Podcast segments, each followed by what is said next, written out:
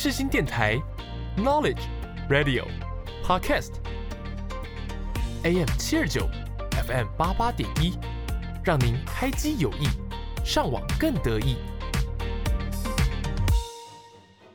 哎哎，你们看那是谁呀？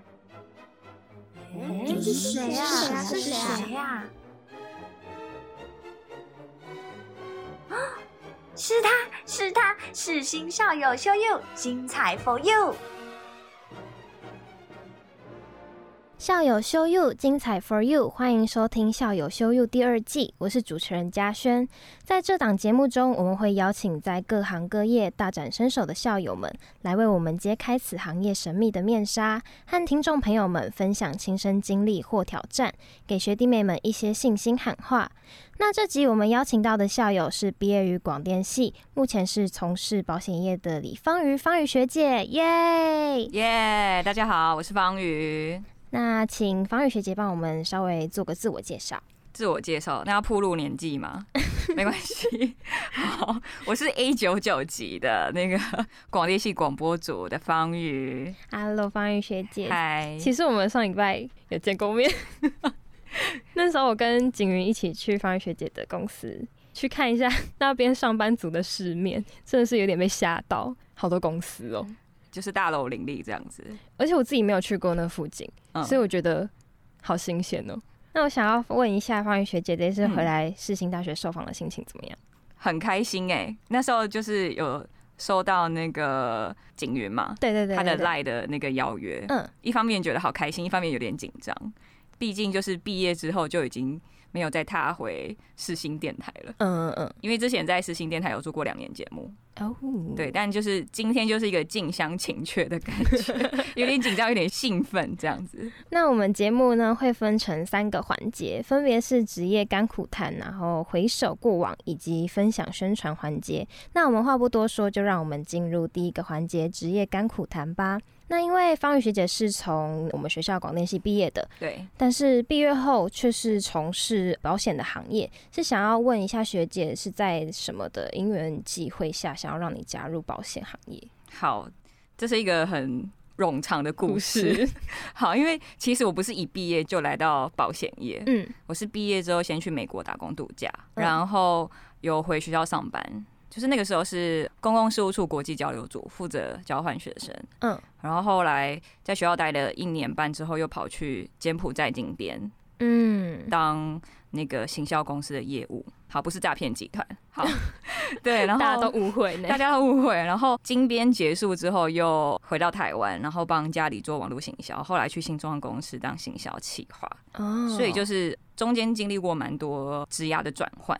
好，那后来会进到保险业，是因为我觉得有分几个，一个是工作形态，工作形态，因为之前在做一些工作比较偏向是内勤，嗯哼，对，然后后来觉得说，哎，内勤好像有点不太适合我，因为都要坐在办公室。哦，感觉你喜欢往外跑。对，刚刚听到我那些经历，一下跑去美国啊，一下跑去柬埔寨，我就是个坐不住的人。好，所以后来想说，嗯，我觉得我需要找一个外勤业务的工作。然后另外，我觉得当外勤的话，我的时间比较自由。然后当业务的话，薪水也会比较高，比起一般的内勤。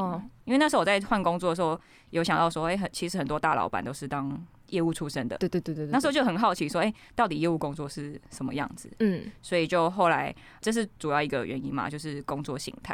那后来还有跟我的个人的职业有关系。因为我是想说，我想要找到一个是取代性比较低的工作哦，对。然后其实我那时候是想说要当业务啦，然后想说保险业务其实是一个家、一个人，或是甚至是一个家，或是一个家族的理财顾问跟风险顾问。那我觉得顾问这个角色是取代性没那么高的一个工作。对。然后另外回归到我自己家庭，对我自己家庭是其实没有人懂得保险跟理财，所以就是有发生一些。状况啊，对，就发生一些状况，就是家里有一些动荡。前阵子，所以在综合考量之后，然后因为我是家里的长女，我就想说，那我就当家里第一个懂得保险跟理财的人。然后爸妈也很辛苦，然后就换我来守护这个家，这样子。这样会不会讲太太严重？好感人，听到要哭了啦。就是分好几个啦，就是总结来讲，就是时间弹性，然后薪水可以自己决定，嗯，然后最重要就是可以陪家人，然后做我自己想做的事，不然现在来录音，不要说出去就好。时间时间自由，时间自由。对呀。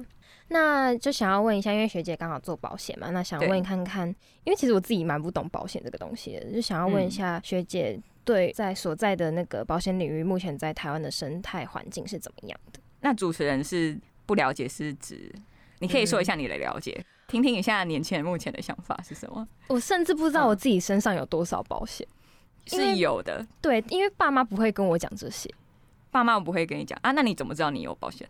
就是我打工的那个劳保，我只知道这个，但其他我不知道我还有什么保险。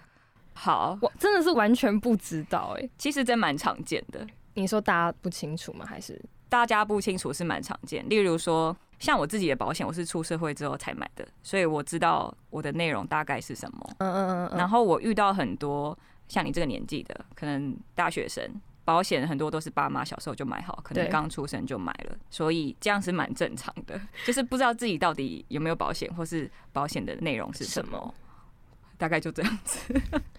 保险环境、生态环境哦，然后除了这个之外啦，就是我觉得其实我没有做很久，大概来来这边三年而已，但是也算稳定了。我觉得呃，因为我们办公室有其他很资深的学长姐，大概做了十几二十年，然后他们说这么多年以来啊，其实台湾人对于保险的概念或是一些想法是比以前更开放，就是不会说很排斥这件事情。然后因为网络也很多资料嘛，所以大家其实是可以上网找资料的。对对对对对，就是变得比较愿意去开放讨论这件事情。对，因为我觉得感觉爸妈那个年代不太会讲到这些东西，就会觉得很隐私吧。对对对对，可能很隐私，或是因为保险内容有很多种，就可能。什么身体或工作上面的各式各样的都有，对，好像华人问到跟钱有关系的，就会比较避讳，比较避讳一点。对，嗯，那这个行业有没有？你觉得需不需要就是很多新鲜人进来？需要很多人，不见得是新鲜人，但是如果是从新鲜人开始了解，我觉得反而是更好的。像例如说，我刚刚不是说到，因为我们家没有人懂得保险跟理财嘛，所以发生一些财务上的状况。好，所以我在想说，幸好。我是出社会之后，家里才发生这件事情。假设我是在可能大学大一、大二就发生这种事情，那我们可能被迫要终止我的学业去打工，然后帮家里还一些债务等等。所以我觉得，不管有没有要从事保险这个行业。从小就理解保险跟理财，我觉得都是很好的。像例如说，其实业务一直来都需要很多人呐。那为什么会需要的？除了我刚刚讲的理财之外呢？你看，全台湾有两千三百万人，那你猜一下，就是从事保险行业的人大概有多少？感觉蛮多的，我才二十万吗？你蛮有概念的。现在大概三十三十几万哦，真假出头。但是全台湾两千三百万人，嗯。但是从业人员大概只有三十万，而且一辈子可能不止只买一张保单，因为保险这个东西是会随着自己的，比如说职业转换啊，或是人生的角色、生老病死，嗯，都会有，所以不太可能就是一张保单撑到最后。好，例如说，因为你不知道你爸妈小时候有没有帮你买，对不对？假设爸妈有帮你买，那举例来讲，保险是一件衣服好了，你觉得你二十年前穿的衣服现在还穿得下吗？不行，所以势必是需要做一些调整。对。那两千三百万，假设一个人不要多，一个人一辈子买三张就好。那只有三十万的从业人员，每个人要去负责他三张，那中间这些过程其实是不够的。假设再精确一点好了，对不起啊，今天这一集会有很多数字。假设好不要多，我这辈子就一千个客户就好了。好，好像没有很多，对不对？但一千个客户我。如果一年要见完，那我至少一天要见三个客户。嗯哼，一天见三个客户，我要准备很多资料，然后跟他讨论很多，我见都见不完了，忙忙都忙不过来了。那我一个人只能服务一千个，那两千三百万的客户的需求要多少业务员？听起来真的是蛮不够的。对，所以其实有遇到一些朋友在找工作的时候，就会说啊，你们保险业是都饱和了。但其实没有，不知道经过这些分析，大家有没有比较懂？就是其实都是需要专业的顾问去帮每一个家庭去做去做更多的了解。不管你有没有调整，至少说，哎，知道我小时候爸妈帮我买了什么，对，也比较安心。对，不然就会像我一样什么都不懂。还有机会，还有机会，还年轻。对我还我还可以再从这个时候开始再慢慢了解。那想要问学姐，就是接触保险业之后，自己的生活有没有因此做什么改变？很大的改变呢。例如说，我刚刚说业务的工作就是时间弹性，嗯，然后收入自己决定嘛。好，那我觉得光是这件事情，我觉得思维上有很多不一样的转换。例如说，之前做内勤都是人人家薪水，但是现在当业务之后，基本上就是自己创业的状态。应该说，呃，薪水是自己可以决定的，所以就会比较变说，好，假设以前在内勤当工作，我就是把主管跟老板交代我的事情做好就好。对。但现在呢，是要自己主动安排时间的。比如说，我今天要去见哪个客户，然后去哪个地方，主要是整个被动的接收到自己主动去安排这件事情，那个思维就会差很多。然后包含时间也比较弹性啊，跟家人关系也比较好。像我上礼拜有有跟你聊到嘛，就是我之前做行销的时候，对啊，每天工作十几个小时，真的很夸张哎。对，就是奉劝大家，如果要还没奉劝劝十位，就是如果大家要对行销工作有兴趣的话，我觉得可以尝试。对，就是心甘心 酸血泪史。那时候做行销工作，一天工作十几个小时，然后搞到自己有脂肪肝，真的太累了，太累了。我觉得光是这件事情，我就觉得啊，换工作好像蛮蛮值得的。但是有尝试过也不错。然后家人关系也是有很大的改变，就是毕竟我之前的个性是比较没有耐心的那一种，哦，因为我事情太多，所以很多事情都需要快节奏、快效率的解决，然后就会变得整个人是比较强硬的，就是面对很多的人事物，因为要要求快嘛。但是我来做保险之后。我妹一开始我们俩关系不是很好，然后后来他有一天，因为我去年三十岁生日，然后我妹主动说要请我吃饭这样子，她就有跟我说，我觉得姐姐来做保险之后，整个人变得比较有同理心，然后也比较有耐心，就是觉得应该是跟工作有关系，因为常常会需要去听对方的需求，然后对方有什么烦恼，我可以帮他解决，就变得比较温柔一点。然后我心里想说，我以前到底是多凶？没有啦。对啊，可是妹妹，嗯，以妹妹来的角度来看，就是看姐姐改变这么多，一定是最准的。对，就会觉得还蛮感动的。除了自己工作形态啊，或是时间分配跟薪水改变之外，我觉得家人关系、人际关系，这个是我从来没有想到的收获。嗯嗯嗯，对，我在旁边听都觉得有点。感动吗？对啊，我自己我现在自己讲也好感动哦。我会把这一我会把这一集给我妹听。那对于现在的大学的新人来说，找工作很重要嘛？嗯。那想要请问一下学姐，认为进入这个行业需要具备什么条件或是特质？那他需不需要对理财或是保险有基础的了解？你现在是也在开始烦恼这个问题？对，哎，我 我是真的认真在烦恼，因为。看过蛮多例子，因为我自己也广电系嘛，那有很多人都是不一定会走跟广电有关的职业，但是又会觉得我都读广电系，可是最后没有走相关的工作，会不会很不值得之类这些烦恼？我目前是烦恼这些东西。是正常的，包含我现在，我现在已经三十岁了，哈，有时候还是会蛮迷惘的，所以我觉得，我觉得迷惘不是一件。不好的事情，而是有一个刚好一个空间时间去让自己思考下一步。那这个行业需要具备什么样的条件？其实也没有说一定要有什么条件，但我觉得有些特质是很重要。第一个一定是要专业，对，因为基本上保险就是一个理财的工具之一。对对对，那它是把风险放在前面的行业就是保险。嗯，好，所以这件事情一定要专业，就是专业的程度，比如说理解商品。是最基本的嘛？理解这个商品，哎，可不可以为我面前这个人对他的生活有什么样的帮助，或是帮助他解决什么样的问题？然后再来就是还要替客户想到他未来十年后、二十年后可能会发生的事情，所以是需要未来规划。那这些就需要自己的专业，专业不只是商品上面，连我们常要读很多医疗性质。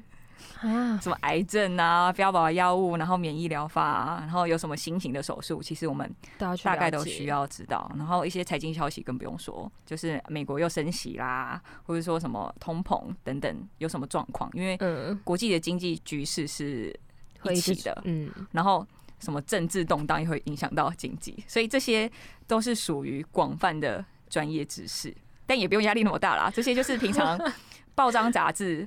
多多阅读就好了。再，我觉得另外一个就是要善良，哎，会不会很很通俗？可是我觉得善良这个东西是可以改变的。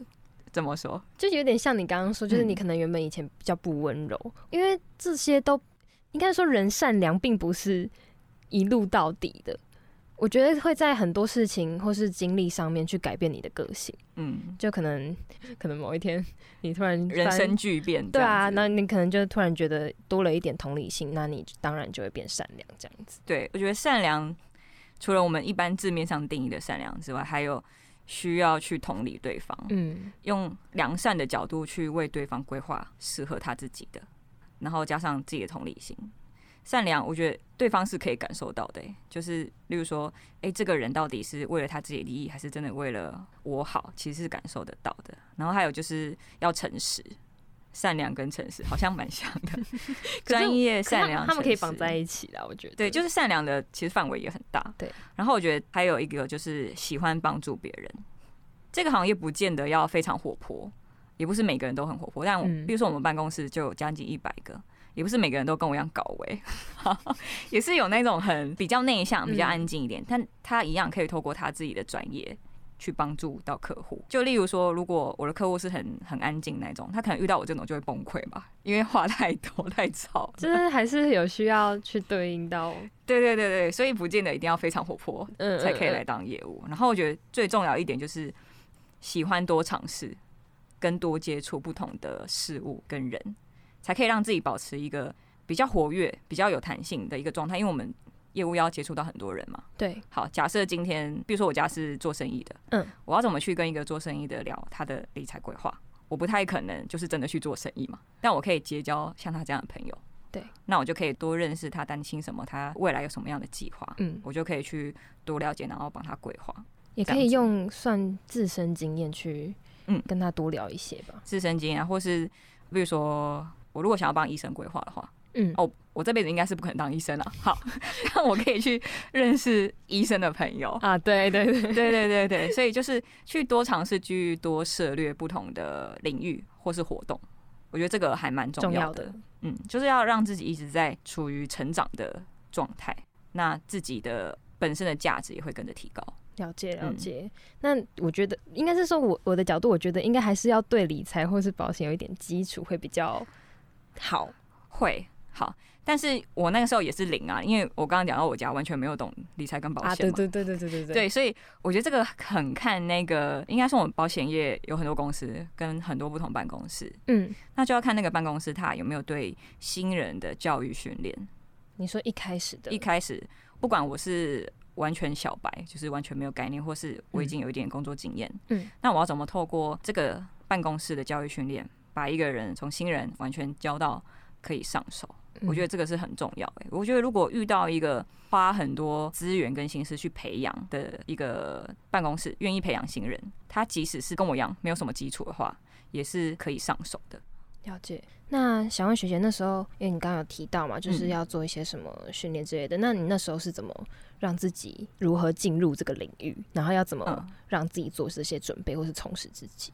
其实我我是二十八岁才入行，但我大概二十岁、二十一岁就一直被找去保险公司面试，问说要不要来当业务。怎么会这样子？就是为什么啊？就是比如说学校会有那种校园博览会嘛，嗯，就会有很多厂商来来摆摊，然后或是那种一零四电话，就是我会把履历放在一零四，然后就会有保险公司打电话问我要去面试。我觉得应该是我比较不怕生吧，哦，比较不怕生，然后。讲话也应该算流利哈，讲话应该 也算流利。然后有一次校园博览会，是我记得印象很深刻，是有一天下大雨，然后那个摊位的姐姐她就没带伞，我就只是刚好就是顺路撑过去，帮她撑一小段路。然后她就觉得我我还蛮热心的，所以就递名片给我，问说：“哎，有机会把来了解一下。”对，然后是后来才因缘际会，因为我刚刚讲的那个工作的职业转换嘛，后来是因为家里，我觉得啊，那真的是要。负起一个家的责任，所以我才来保险业。嗯，对，所以就是大概经历那么多年，然后我其实决定要来保险业之前，我也找了好几家公司去看过。即使同一家公司，我也去不同办公室看过。最后会选择来，是因为我觉得第一个，除了我刚刚讲的教育训练，我觉得是蛮扎实之外，还有我们办公室的氛围是那种会互相帮忙的。哦，我觉得工作氛围非常重要，还有环境。对我来说啦，因为我从打工这件事情就可以看得出来，因为在我这个年纪，有很多朋友都有打工。那他们，嗯，我自己是只打过一份工，然后从那时候到现在，我是因为觉得工作环境很好，还有同事的关系都不错。但我很多朋友都是那种可能老板比较苛刻，或是同事比较不友善，他们就换了非常多份工作。所以我觉得工作环境很重要。对啊，工作后来也觉得，因为因为我是天蝎座，所以 我很多很多的习性都会先观察。因为我们我们这个行业比较特别，是你在正式进来之前，有一段时间是可以让你。参与就是我们早上都会开会嘛，可以先让你参与开会，或是办公室有办什么活动，你可以先来体验。哦，啊，你体验觉得差不多了，再来决定要不要真的进入职。对，所以在那段期间，我就是在偷偷观察到底办公室同事怎么样，是长什么样子，然后好不好相处等等的。我甚至在就是来来上班之前，我还先跟现在同事一起出国过。啊，真的假的？对对对对对，他们刚好那个时候要要出国玩，刚好缺人。哇哦！然后就我就找了我朋友一起去，然后就是暗地观察他们到底是什么样的人，因为太多保险公司要找我了，要看好到底哪一个比较适合自己。对对对，除了公司的制度，公司的制度当然是一个很重要，然后选选比较稳健的公司嘛。然后办公室氛围也很重要，然后接下来就是要观察自己的同事。但幸好我们同事都还蛮好相处，而且都是年轻人。也有跟你一样啊，就是两千年以后出生的，都有二十岁、二十一岁的弟弟妹妹。对，办公室氛围还蛮重要的。那天去的时候就感觉大家都很欢乐，然后就很合作，然后就大家都在那个大办公室里面一起对啊。我觉得最难得是我们会互相帮忙。其实我不知道之前前其他的会是什么样子办公室氛围，但我们是那种虽然我们是不同团队自己各自运作，但我们假设没有利益关系，我们也会互相帮忙。嗯，比如说像我之前有办讲座嘛。然后我们同事就很很好心，就是跳出来说，哎，要帮我当主持人啊，要帮我当就是控制电脑的。其实我们都不同听，也没有利益关系，但是他们愿意花时间，花自己的时间来帮助我，就觉得还蛮开心的。真的？那你在大学期间的个人发展有没有影响到你毕业后的出路？就是看是系上的，啊，或是有参加社团之类的。嗯嗯，我觉得。来当世新电台主持人是一个很棒的经验呢，因为我来电台当两年的节目主持人，嗯，第一都是我跟我同学，好，第一年是音乐性节目，然后第二年是谈话性节目。我觉得最重要的是培养，就是我在收集资料的能力，嗯，像主持人学妹应该也知道，就是主持一集节目前面要做很多前置作业，对我那时候准备一集节目可能要花四五个小时，好浓缩成一个小时的节目，那我要在。准备四五个小时的节目过程中，把一堆杂乱无章的资料统整成一个有系统的内容。对，然后在一个小时之内要把它全部叙述完，全部叙述，而且是用听觉，还没有视觉的辅助。好，所以这一段期间对我来讲非常重要，就是第一个是收集资料能力，第二个是统整能力，第三个是口语表达的能力，就是一个 input 加。Output 的过程，就觉得哇，这一段时间是培养我。然后后来我没有没有在电台做节目，就觉得哎，这个有差，就是整个表达能力 有差，就是还是要奉劝大家，就是可以的话，可以来实行电台做节目，真的有差。我觉得，而且这种能力，收集资料能力跟表达能力，不管是在学生时代或是在出社会之后，都非常重要。嗯，对。假设就像今天老板就是给你一堆资料，叫你下班前完成。那其实就有点像是我们做节目的过程，就是你要把那个内容全部把它统整在一起，然后列出来，对，然后消化，然后用别人听得懂的方式，对，去表达出来。那这个是学到蛮有用的东西。对啊，然后另外一个就是社团，我之前有当那个校园广播网的社长，对，当社长的话就是基本上就是代表一个社团嘛，然后那个时候是比较有组织的去领导一个社团的运作，包含自己上台讲话。学妹可能不相信我以前是个内向的人。No no no no，完全摇头。No no no，我就是从小在一个瑞芳淳朴的小镇长大，就是温温良恭俭让，好不好？但是后来是因为真的是来试行念书，然后当上社长之后，强迫自己上台讲话，变外向了。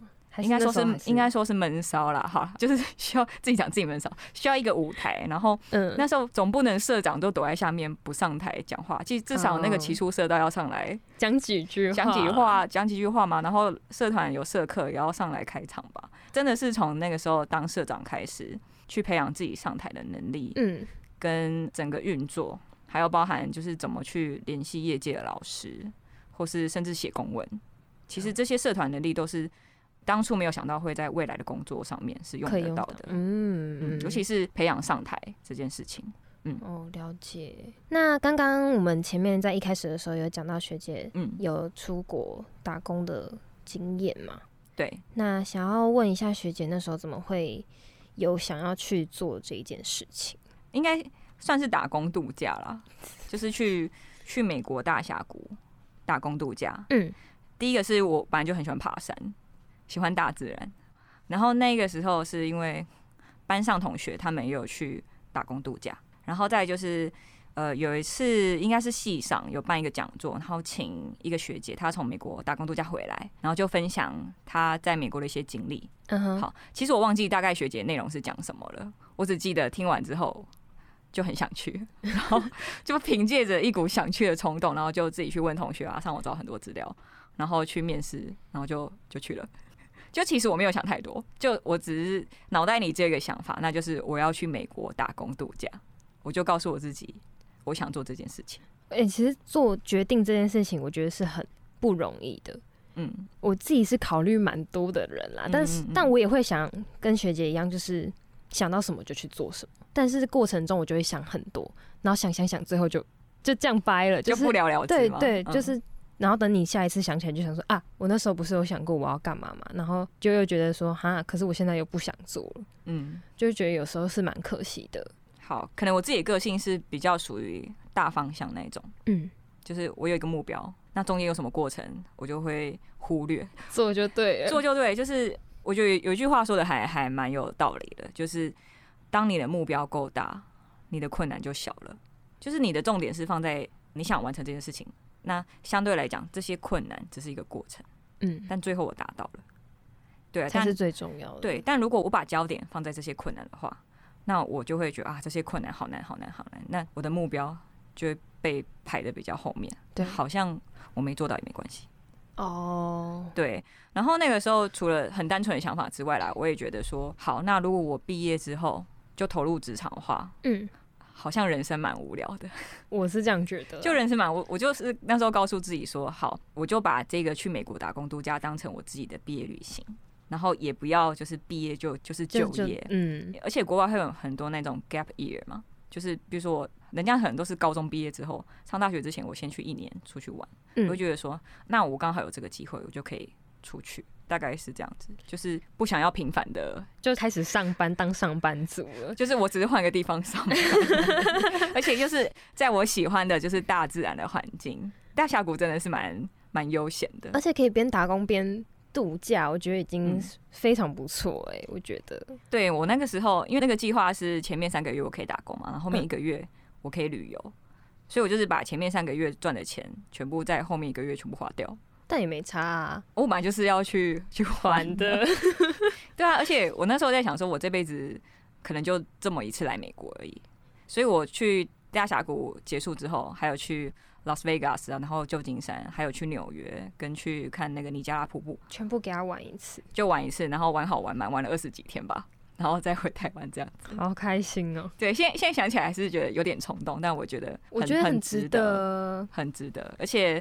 那个时候还有就是我的英文就是也突飞猛进，我英文真的是，就我英文本来就不差啦，但是因为在台湾比较强调就是读跟写的能力，这是真的。但是去两个礼拜之后就发现我的口语表达跟听力就突飞猛进，然后可以听得懂美国同事在讲什么，然后可以跟他们聊天啊，玩在一起等等的。我觉得这个问题蛮大的，怎么说？因为真的就是在高中或是国中的时候，或是现在，几乎都是给你一个文章，然后考试之类的也都是叫你读。或是一点点听力之类的，可是不太有口说的机会，就只有那时候英检的时候，我有点错愕，因为很少会有口说的机会。那那时候要考口说的部分，我真的是有点被自己的能力吓到，因为我其实原本英文也是属于没有很差的那种，嗯嗯，但我那时候遇到这个题型的时候，完全讲不出话来，就是会觉得他在。讲什么？我觉得这个真的真的是有差，但是也不是说英文不好就不可以去打工度假，因为人是需要一个环境的。嗯，就是我把你丢在一个你只能讲英文的地方，你不会不进步吧？照理来讲，不然你要每天比手画脚，对啊，不太可能。还是用翻译跟他讲，这样也是不太值得。我觉得去了就是要增进一点自己的能力啦。对，而且去了之后，你就会发现，在台湾学的英文可能都用不上，因为在当地都是用很口语、很生活化的。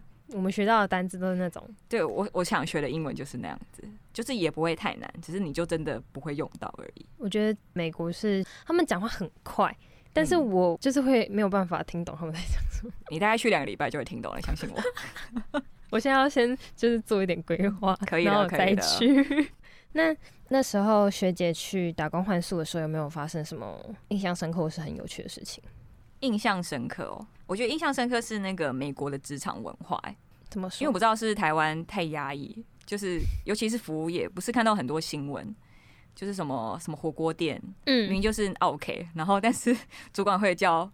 员工出来道歉啊！对对对对不好意思，不好意思之类，就是反正千错万错都是都是员工的错。好，但是在美国的职场文化就是很尊重每一个人的，然后他们的办公室文化也是比较是那种激励跟鼓舞。好，例如说每天早上我们有分早班嘛？好，假设是早班来上班的话，上班开店之前，主管会先聚集全部的人。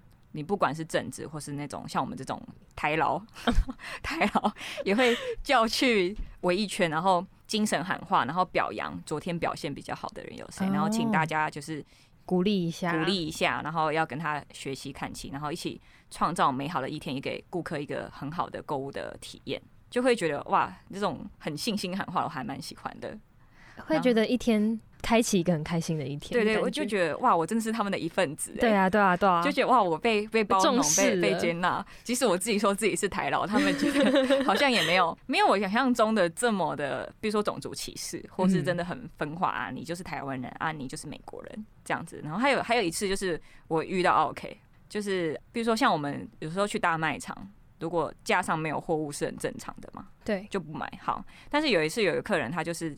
说啊，那个架上没有水了。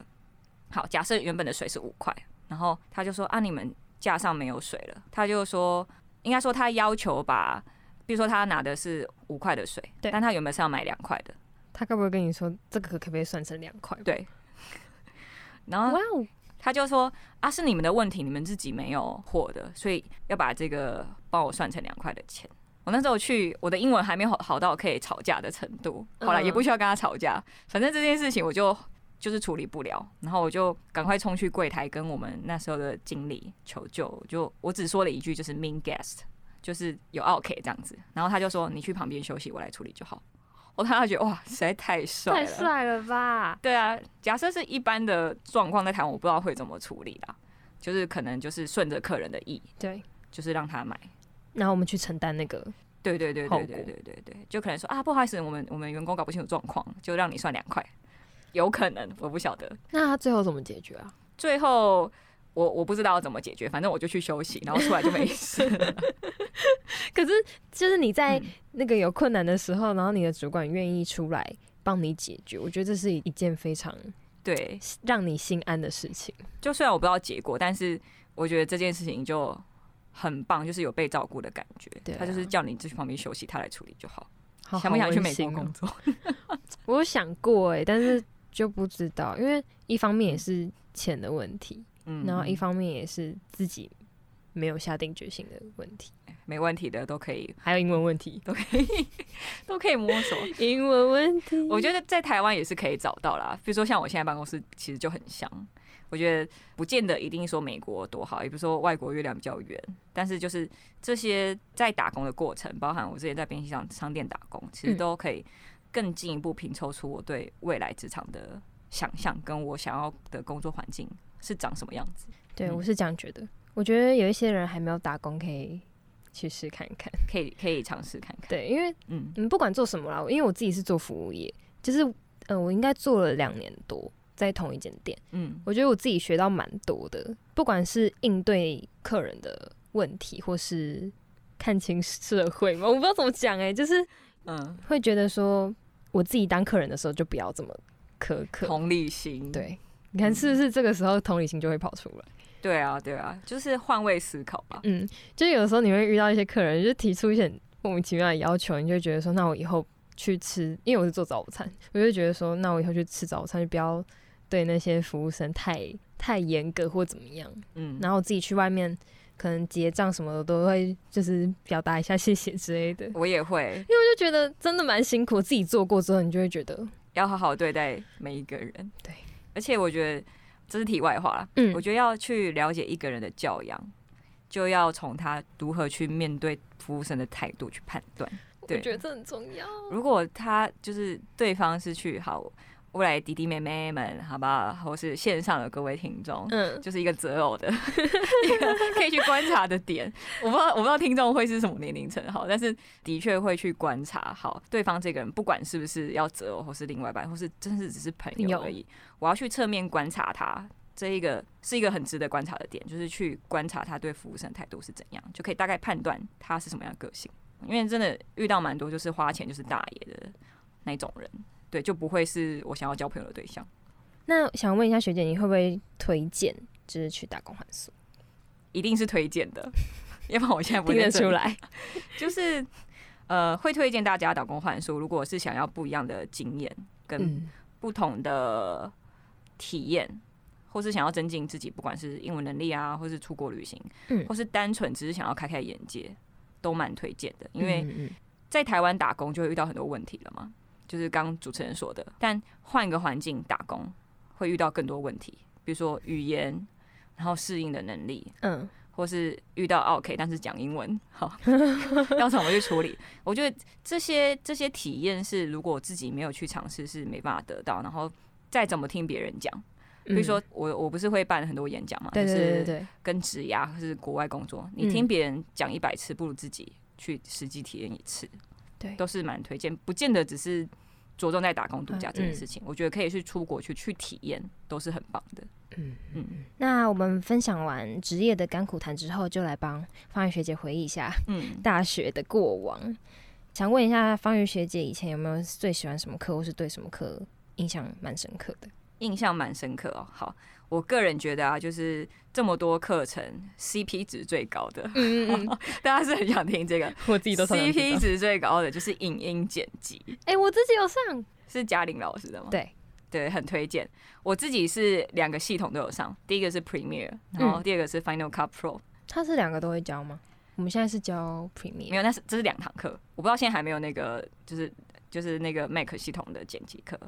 就是我很推荐这两堂课，就是虽然我是广播组，但我在上学的时候会去听旁听电视组或是电影组的课，我就觉得啊，就是我学费都缴了，好不好？反正都是系上的课，就多去参加。然后这两堂课影音剪辑，其实我本身也有兴趣，所以我去学了。然后其实是可以应用得到的，而且如果去外面上课，剪辑课都很贵，对，所以大家可以善用资源，而且老师人都很好，就可以问他们问题，真的。然后。如果是真的对影音剪辑有兴趣，认识老师的话，还可能对未来你想要从事这方面工作也是一个资源。还有另外一个就是特殊化妆，特殊化妆课，特殊化妆课，嗯，就是很像那种什么电影特效，嗯，要要受伤的，对对，受伤妆或是老妆，或是画什么小丑妆、新娘妆，我觉得这个是纯好玩，但我觉得是比较就是指的好玩，然后跳脱一般在课堂上面一直在听理论的。那个我没有讲哪一堂课了，就是比较好玩、好玩的课。我这一集会不会紧播？不会，不会，不会，不会，不会。这个没关系。好好好。那有没有就是在你试新这四年来最印象深刻的回忆？不管是系上或是社团，什么都可以。最难忘的回忆应该就是毕制吧，因为广电系的。毕业展览，他们都是办在星光影城，然后风街，然后又走红地毯。嗯，我这辈子就走这么一次红地毯，然后漂漂亮亮。应该说，就是一个四年的成果发表会。嗯，然后会觉得，哎，其他科系都没有这样的一个规模，我觉得还还蛮值得的。嗯嗯。然后还有另外一个就是社团，我是那个校园广播网的社长嘛。对对对。刚刚有讲到一些社团的经验。嗯。那我觉得如果。没有担任过社长或是玩社团的话，也不会培养成我现在的一些，比如说上台表达的能力，或是可以当当讲师，或是比较有一些逻辑跟组织，去朝一个领导的方式去前进。然后戏上哦，我现在会讲太少戏上。我们那时候还有广播之夜，你们现在还有广播之夜吗？有啊有啊有啊。好，我觉得广播之夜也是一个广播组非常优良的传统。大二要准备表演送大四的毕业，嗯，你们现在还有积聚吗？好看起来是没有，反正就是反正就是里面有些传统，我觉得是还还跟其他两组比起来，我觉得广播之夜是一个更凝聚的一个活动，还蛮特别的。那因为我们的节目叫校友 show you，那我想要请学姐为我们 show something，就是专属你的才艺啊，或是技能，或是有一些特殊的故事分享。好像没有啊，没有啦。因为我我自己就是蛮斜杠的，好，比如说我我我的正职是就是理财跟保险规划嘛，嗯，但我之前我自己又有做行销企划。就是粉丝团小编，然后现在是当讲师，所以要有有什么的话，show you 的话，那就是呃，我是一个聊天的好伙伴。应该说，有些人遇到困难或是失恋的话，都会来找我聊天。我不知道这样算不算一个技能呢？我觉得是啊，因为不是每一个人都值得被倾诉。嗯嗯嗯，他或许只是一个适合让你讲的人，但是。他不会给你适当的回应，嗯，你是会给适适当回应的那种吗？还是只是倾听的？应该说，我是一个我会去听对方的一些烦恼或是困难，嗯，然后我会问他说：“你是想要呼呼秀秀就好，还是我真的给你一些建议？”对，我会去分。那呼呼秀秀我尽量不接啦，因为 就是情绪垃圾桶。但是如果是真的想要有一些实际上建议，因为我比较理性，就是跟身边的女性朋友比起来，然后。经验比较多一点，嗯，就是换换工作或是从事的事情，或是朋友圈，嗯，也比较丰富一点，所以很多人会来找我聊天，那我觉得给他们比较多不同的视角，去给他们一些分享或是建议也好，这应该算是一个小技能、软实力。对，然后我又很喜欢把各种朋友圈，比如说 A 会婚礼主持，然后 B 最近要结婚，我就会把婚礼主持人介绍给 B。嗯，快要结婚的人，我就很喜欢这种资源共享跟互相互相介绍。他们如果中间可以帮助到对方，我觉得也很好。我喜欢当中间那个桥梁。嗯嗯嗯对，就是我的人际关系网会希望每个人都是可以有一些收获。对，好，好像听起来有点价值了。呃，我觉得这就是一个技能啦，就不一定一定要说你有什么才艺或什么，我觉得这也是其中一个。对，就除了保险理财的专业之外，还有就是把我的人脉关系网跟资源互换，可以互相整合起来。对啊，对啊，对啊。嗯，那我们回首过往的环节就差不多到这边。那最后一个环节是我们的分享宣传环节。那想要问一下，就是学姐刚刚有提到你斜杠嘛？那你觉得斜杠的看法是怎么样的？斜杠的看法哦。应该说，我觉得为什么要做斜杠这件事情，是因为我们不想被同一个答案去局限住。嗯，好，比如说，呃，我念广电系，念广播组出来就要当主持人，或者说我念新闻系出来就要当记者，其实并没有。嗯，每个人都可以有自己一个主要的主轴，然后另外去发展更多想做的事情。所以斜杠这件事情，不见得说我一定要斜杠，透过这个斜杠赚到钱，或是说。我一定要闯出个什么名堂才叫斜杠？我觉得斜杠的定义是用很广阔的胸襟去接纳很多不同的人事物，嗯嗯然后让自己的思考比较活跃一点，嗯，就可以创造出更多不同的想要的价值。了解，了解。好，那在节目的最后，想要请学姐跟学弟妹们讲些话。嗯，好，就是我发现好像年轻的弟弟妹妹，包含包含我自己也是，就是。会可能会对自己比较没有自信，或担心自己不够好。但是我想跟大家说，就是别担心自己不够好，因为这个世界没有什么标准答案。对，所以就是。呃，像我演讲的主题就是保持你的冒险精神，勇敢去创造自己的精彩人生。嗯，我同意这句话。那我们最后有一个是点歌的环节，就是请学姐帮我们点播一首歌，来点播一首呃有点年代的歌曲。好，这样讲会得罪人。你的主题曲吗？我的主题曲是张韶涵的《隐形的翅膀》。哦，我觉得这不可能没有人知道吧？一定大家都知道这首。好，就是这首歌其实就是我去上某一个课程，然后。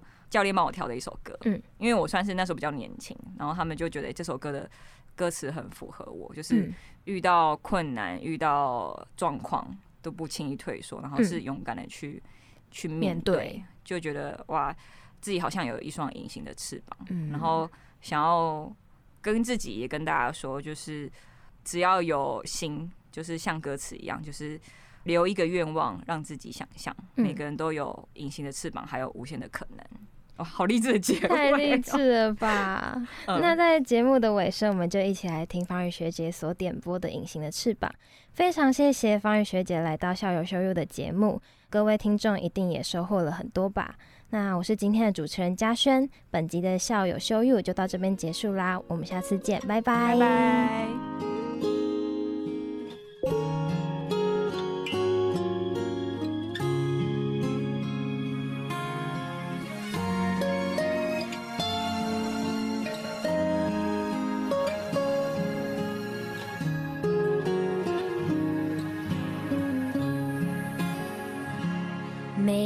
次都在徘徊孤单中坚强，每一次就算很受伤也不闪泪光。